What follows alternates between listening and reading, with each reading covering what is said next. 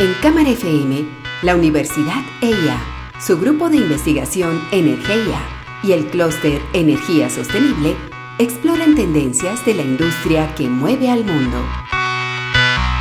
Una industria que avanza y evoluciona día a día.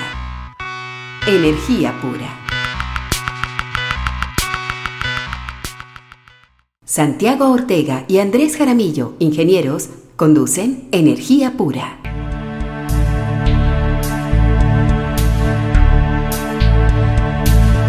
En marzo de 2021 hubo una noticia del Medio Oriente que a pesar de que fue algo pues, que puede ser muy lejano para nosotros, en realidad terminó impactando a todo el mundo y es que un barco de la compañía naviera Evergreen, después de una tormenta, quedó encallado en el canal del Suez, bloqueando completamente el tráfico entre las rutas comerciales que van entre Asia y Europa y haciendo una irrupción gigantesca en algo así como el 12% del comercio global, porque ya los barcos tenían que hacer la ruta vieja, que era bajar a África, cruzar el Cabo Nueva Esperanza, que eran algo así como 4.000 millas más. Y pensando un poco en eso, en energía pura queremos hablar de un tema que es a veces un poco invisible para, para las personas que no hacen parte del sector energético y es el tema de la transmisión o el transporte de energía. Porque lo que pasó con el, con el barco de Evergreen es que efectivamente un canal, que es un medio de transporte, una infraestructura lineal para transportar bienes colapsó.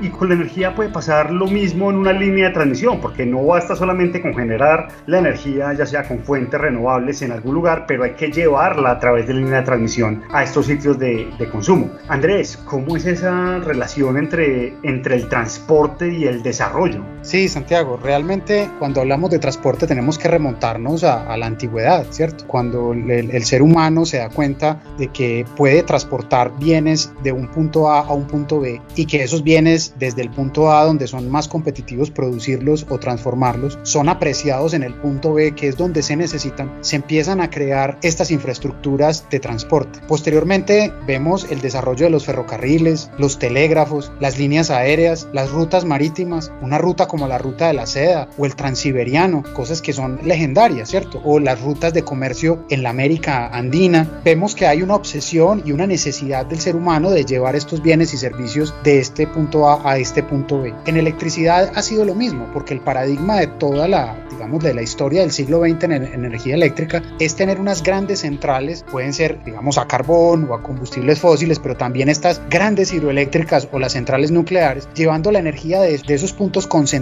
alejados, hasta los puntos de demanda, generalmente lejanos, y ese ha sido el paradigma. Sin embargo, en los años 70, cuando se empieza a haber una gran preocupación por el tema del cambio climático o los asuntos ambientales, nos empezamos a hacer la pregunta de hasta cuándo pueden crecer esas líneas, esos tubos, esos ferrocarriles y si realmente habrá algunas alternativas más amigables sin dejar de ser costo eficientes para aprovechar esa ventaja competitiva. De eso hablaremos esta semana en Energía Pura.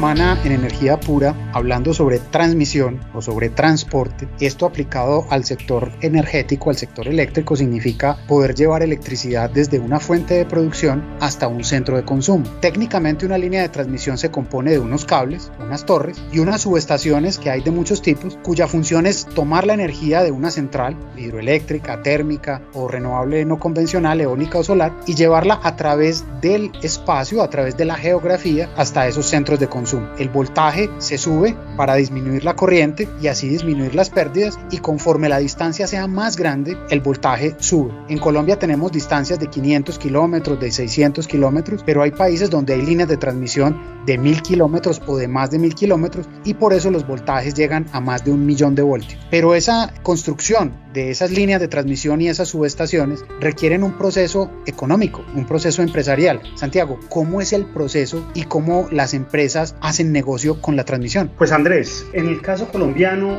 la decisión de expandir parte de la UBNE, que es la unidad de planeación mineroenergética del Ministerio de Minas y Energía, que lo que hace es que identifica una necesidad, ya sea que una red está muy colapsada y que no hay suficiente energía que puede pasarse de ahí, o que se van a construir proyectos nuevos muy grandes, por ejemplo, digamos los proyectos de eólicos y solares de La Guajira o el proyecto de Ituango, y se define la necesidad de hacer una línea nueva. Esa línea nueva sale a subasta, ¿cierto? Donde varias empresas compiten para construirla y una vez se construye, el mecanismo de mercado para remunerar esto en Colombia es que simplemente se paga un costo fijo para que la energía pase por ahí y digamos eso, ese costo fijo, digamos, pague la línea, ¿cierto? Es por eso que algunos estudiosos del sector eléctrico decían que la generación era el negocio más aburridor de todos, porque la transmisión. es la transmisión, que a diferencia de la generación donde uno tiene que jugar en bolsa y pensar y mirar las cosas, la transmisión era una cosa de construir un activo y recibir un pago por él. Sin embargo, también hay otros esquemas de remunerar la transmisión en otros, en otros lugares del mundo, ¿es cierto Andrés? Sí, realmente, como bien lo decías, la, la transmisión como está hecha en Colombia es un negocio que si el transportador lo hace bien, es decir, hace su mantenimiento muy bien hecho, hace su planeación muy bien hecha, pues es un negocio relativamente estable. Puede haber otros, otras formas de remuneración, por ejemplo, donde se remunere por la cantidad de energía que pase por la línea, como un modelo medio estampillado de peaje, donde si pasa mucha energía recibo mucho y si pa pasa poca energía recibo poco. Realmente Colombia ha desarrollado una red de energía muy importante con empresas muy sólidas que incluso han exportado su modelo a otros países de la región, convirtiéndose realmente en una potencia en transmisión de energía en Latinoamérica.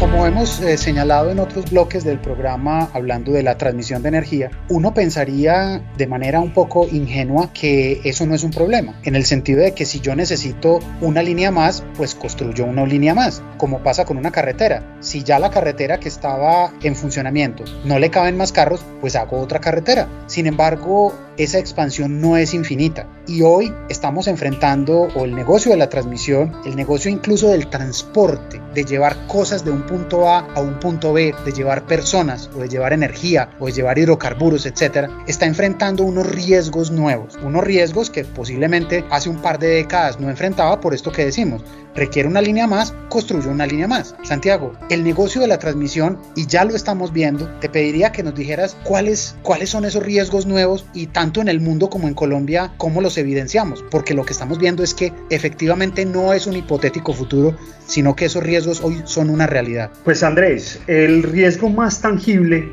que hay es una cosa que los americanos llaman el not in my backyard, es decir, ah. no en mi patio. ¿Qué quiere decir esto? Queremos energías renovables, queremos energía solar, queremos buena infraestructura, pero no la queremos cerquita. Nadie quiere una línea de transmisión pasando cerquita de su casa, pasando por sus fincas, pasando por un parque natural, porque es una infraestructura grande, que se ve fea. Y nosotros en las ciudades, digamos, estamos un poco acostumbradas a verlo, pero una cosa es tener un paisaje, pues un paisaje cultural o un paisaje ancestral con comunidades indígenas, que de un momento a otro pase una línea atravesándolo. Entonces, como la gente no quiere que estas cosas pasen, la gestión social de las líneas cada vez es más compleja, porque a veces toca o compensar o cambiar diseños o mover para tirar por otra parte. E incluso en Colombia tenemos un, un tema muy complejo, porque si bien tenemos una, una apuesta de expansión muy fuerte de energía solar y eólica en, en La Guajira, esa energía hay que sacarla. Y para eso hay una línea de transmisión que se está construyendo en este momento, que se llama Cuestecita La Loma Colectora. Esas son, digamos, las, las subestaciones que, que pasan por allí, pero eso pasa por tierra Guayú directamente y esta línea tiene que hacer más de 40 consultas previas para poder pasar por ahí. Entonces, además de los problemas que van a tener las, las, las centrales de generación, también hay que contar con el problema de la infraestructura de transmisión que cada vez va a ser más distinto porque la gente no quiere estas infraestructuras en su territorio. Claro, entonces estamos pensando lo, lo que bien decías, queremos energía renovable solar y eólica, queremos energía más barata, pero la transmisión que como diría Ignacio Pérez Arriaga, uno de los filósofos del sector eléctrico mundial, la transmisión es el lugar de las transacciones. Es decir, sin transmisión yo no hago nada, porque no puedo llevar esa energía, así sea muy barata, en un sitio muy barato, a un sitio de consumo, porque simplemente no dispongo de las líneas.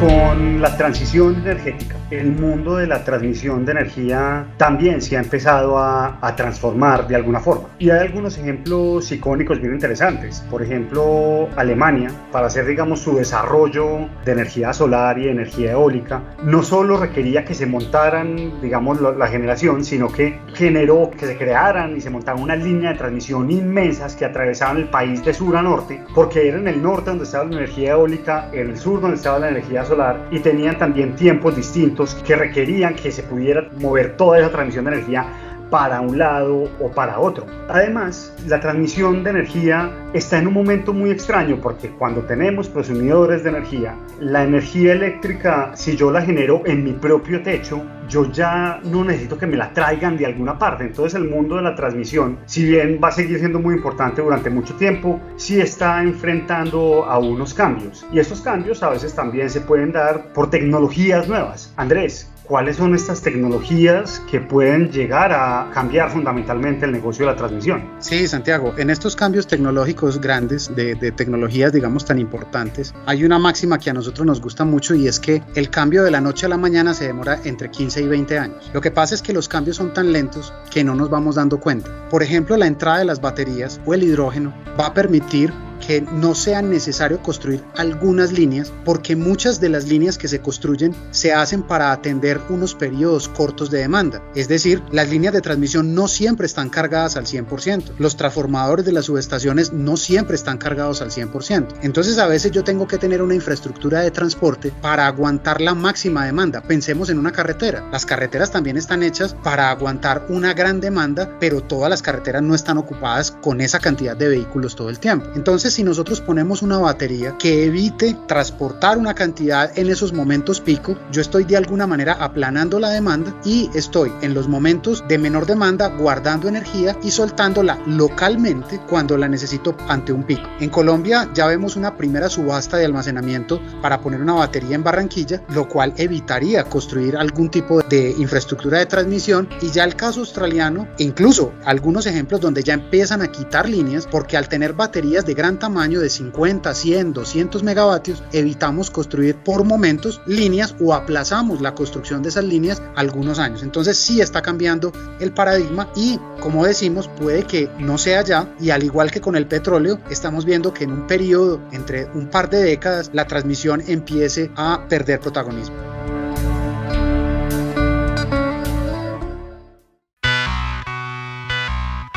En Cámara FM, la Universidad EIA, su grupo de investigación Energía y el clúster Energía Sostenible exploran tendencias de la industria que mueve al mundo. Una industria que avanza y evoluciona día a día. Energía pura.